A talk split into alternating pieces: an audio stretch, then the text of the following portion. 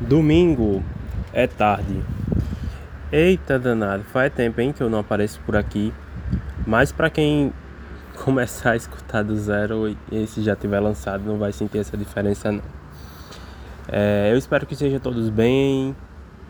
É, tá vindo aí a segunda onda do Covid, enquanto a primeira nem foi embora ainda, né? O povo ansioso gosta de antecipar as coisas. Finalização de, de ano eleitoral, ano que vem novas pessoas sendo empossadas para os cargos públicos, né? Reviravoltas na política. E o tema do podcast de hoje não poderia ser tão diferente quanto esse momento que a gente está vivendo, né? E eu já venho pensando nele faz um tempo, desde outubro, que eu estou engajado num tema e eu vim compartilhar só agora, beirando dezembro. Mas muito interessante. Eu gostaria de fazer essa, essa, essa conversa com vocês, né? essa escuta que vocês estão tendo a respeito da responsabilidade, né? Uma responsabilidade que eu acredito que todos nós que estamos no mundo temos para conosco e para com os outros. E eu já deixo a reflexão, né? Quão responsável você é? Muitas vezes as pessoas acham que a responsabilidade é você conseguir é, tomar conta de outra pessoa, tomar conta de si mesmo, é você ter um carro, é você dirigir, é, dirigir pilotar um avião, fazer coisas específicas. Mas eu acho que a responsabilidade é muito mais do que isso. A responsabilidade é quando a gente pensa no coletivo e a gente procura o melhor para todos e não para a nossa, digamos assim, própria conveniência, sabe? Ter responsabilidade, eu acho que a gente precisa ter esse sentido e esse senso. É óbvio que existem essas peculiaridades, né, essas particularidades, quando a gente precisa ser responsável por cuidar de uma criança, quando a gente precisa ser responsável ao sair de casa, né? Quando a gente precisa ser responsável ao ir por trânsito, né? Não, não beber, não exceder a, a velocidade, evitar o uso de drogas. Mas tem a responsabilidade que eu queria falar aqui, que é para com os outros. Desde acho que é outubro mesmo, né, meados de outubro, que no meu trabalho eu tô é, ouvindo muitas discussões acerca da justiça restaurativa. Opa, o que é isso? É, é uma forma de até mesmo de você conseguir evitar que algumas coisas aconteçam no futuro. É óbvio que essa não é a definição, né? E mais uma vez Eu gosto de, de, de vir para cá sem referências, porque eu aproveito o momento livre para poder conversar com vocês. Mas é, o que eu vi muito nessa justiça restaurativa que me abalou bastante é a preocupação em evitar que futuros jovens eles possam se tornar é, pessoas não tão bem vistas na sociedade. Em que sentido? Um, um agressor, né, alguém que comete homicídio, que trata mal os pais. E toda essa educação começa na escola, né? Através de um método bem bonito chamado os Círculos de Paz. E assim, eu fiquei encantado, porque eu não sei vocês, mas muitas vezes nós temos uma atenção voltada para o, o poder jurídico, né? Para o magistério, mais com essas questões de lidar com processos. Quem assistiu How to Get Away with Murder, ou Como se safar de um assassinato, vê muito aquela Viola Davis interpretando uma advogada criminalista. Então vai livrar pessoas que muitas vezes têm até cometido crimes e tal. E você vê muitos julgamentos de pensão, vê muitos problemas no, no STF julgando de políticos. E a gente ignora que existe uma parte dessa justiça que vai lidar diretamente com é, jovens, com crianças, né?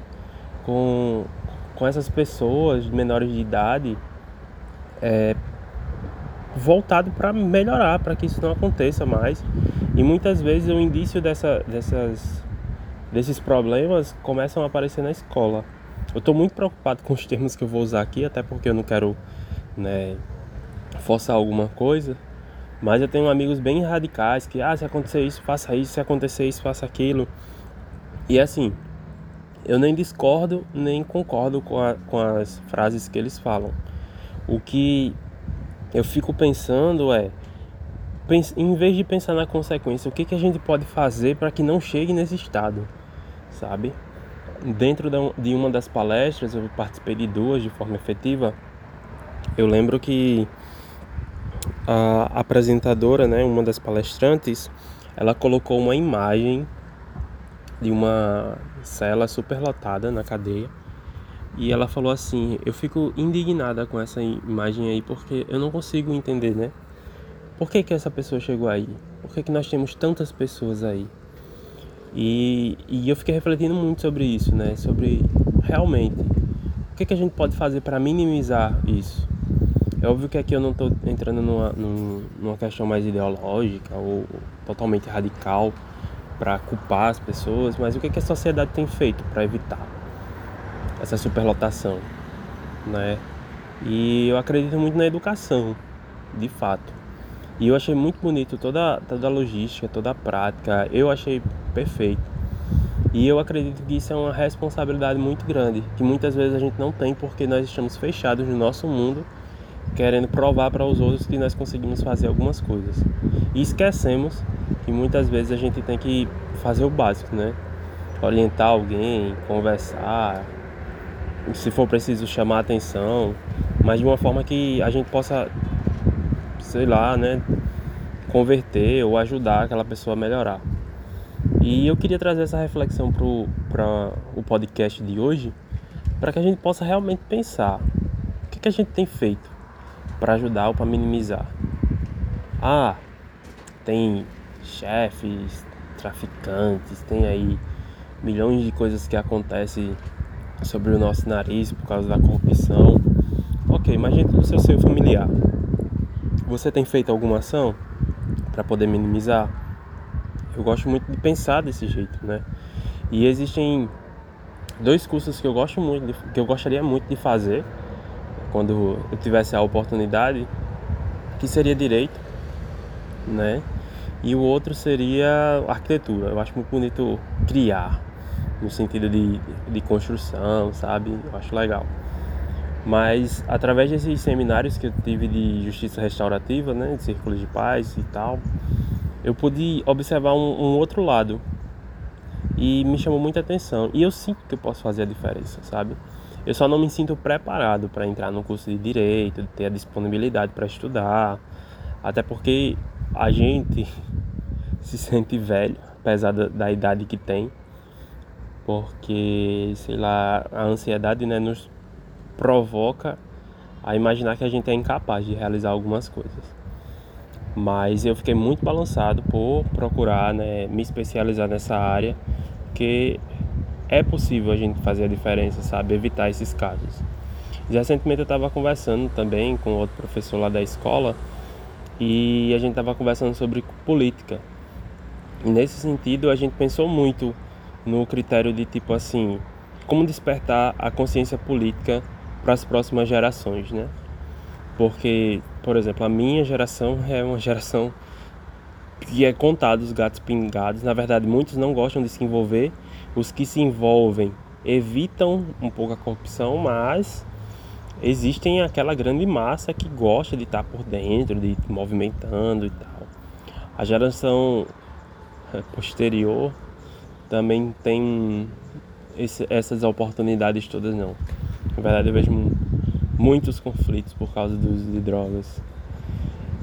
Então, seria educar desde o começo, desde o princípio, né, sobre essa importância de utilizar a política como meio para beneficiar todos e não uma parte. Porém, né, quem vai ensinar essa política, né, para não ter aquele viés, para que não possam circular para determinadas para determinados lados, ser imparcial. Totalmente complicado essa questão principalmente no Brasil. Então, de quem vai ser essa responsabilidade? O que, que a gente pode fazer? O que, que a gente tem feito?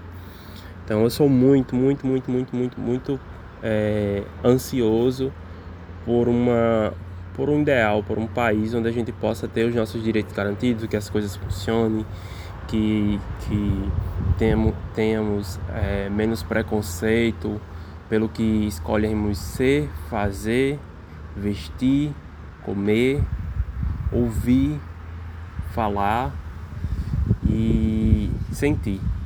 Mas é difícil, é complicado se a gente não tiver uma postura responsável sobre as outras pessoas, né?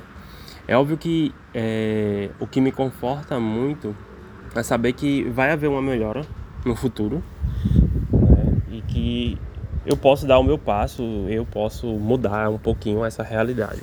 Se eu já não tenho mudado, eu gosto muito de trazer exemplos positivos para quem está ao meu redor. Porém, é complicado. Eu acredito que seja muito difícil a gente, com um sistema que tem hoje no Brasil, fazer uma.